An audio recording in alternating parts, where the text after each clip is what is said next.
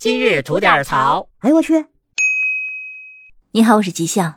昨天看到了一则在火车站里面保洁阿姨下跪道歉的视频，说实话，真是感慨良多。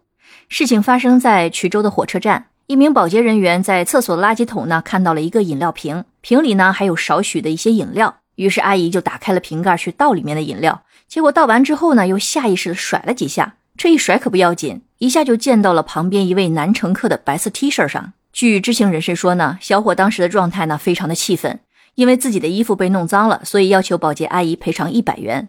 但是保洁阿姨说衣服脏了还能洗，赔这一百啊实在是太多了，那他只愿意承担三十元。可是男子却不认为，他觉得自己要马上赶火车，又不可能马上清洗，而白色的衣服脏了，那出门非常的尴尬，所以他坚持要求赔偿一百元。那么就这样，双方一直僵持了半天。之后呢，就出现了网传视频里的一幕，也就是这个保洁阿姨突然变得情绪很激动，跪在了地上，大声地说：“那我给你跪下来，对不起，真的对不起，可以了吧？”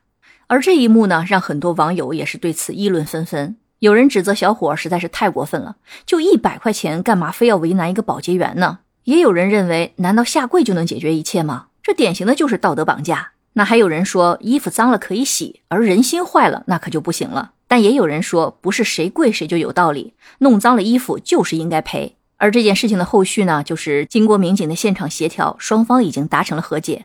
那判定保洁阿姨赔偿三十元，但是这笔钱呢，由保洁阿姨的公司代为支付，并且公司还安排了专业人员上门去对阿姨进行心理疏导。说实话，这件事情在我看来还真是很难说是非黑即白。整个事情的前半段，我觉得小伙子的反应其实有点过激，但也算不得就是错，因为其实每个人对别人的容忍度是不一样的。可能有的人觉得，嗯，别人不小心弄脏我的衣服无所谓，毕竟不是故意的嘛。也会觉得开车出门被什么快递小哥或者是外卖员剐蹭了，那也能体谅对方挣点辛苦钱实在是不容易，那就算了。或者是说被广场舞的噪音骚扰，那还能换位思考，觉得自己也有老的一天。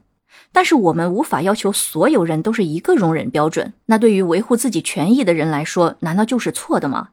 我们提倡对弱势群体要多一些关爱，但并不是不迁就就一定要划分到错的那一部分。如果说必须要无条件的包容所有的熊孩子，或者是强迫自己让座的老年人，呃，当然占用老幼病残孕专座的除外，那我们自身的权益又该如何保障呢？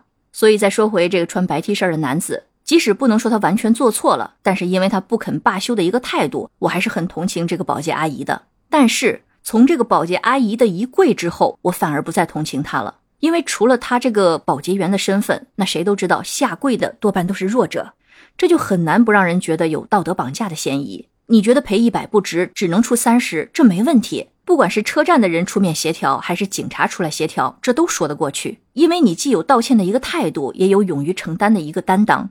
而在众目睽睽下的这一跪，不但丢失了自己的尊严，还会让事态更加升级。那这个白衣男子呢，可能也很难逃脱被网暴的一个结局。当然了，对这件事情的看法是众说纷纭。我说的呢，也只是自己片面的一些看法。大家都希望未来看到的更多的是保洁阿姨可以去主动的赔偿，而男子却婉拒赔偿的一个和谐画面。好了，那今天就先聊到这儿。想听新鲜事儿，您就奔这儿来；想听新鲜刺激的故事，可以关注我们的左聊右侃专辑。感谢您的订阅和评论，回见。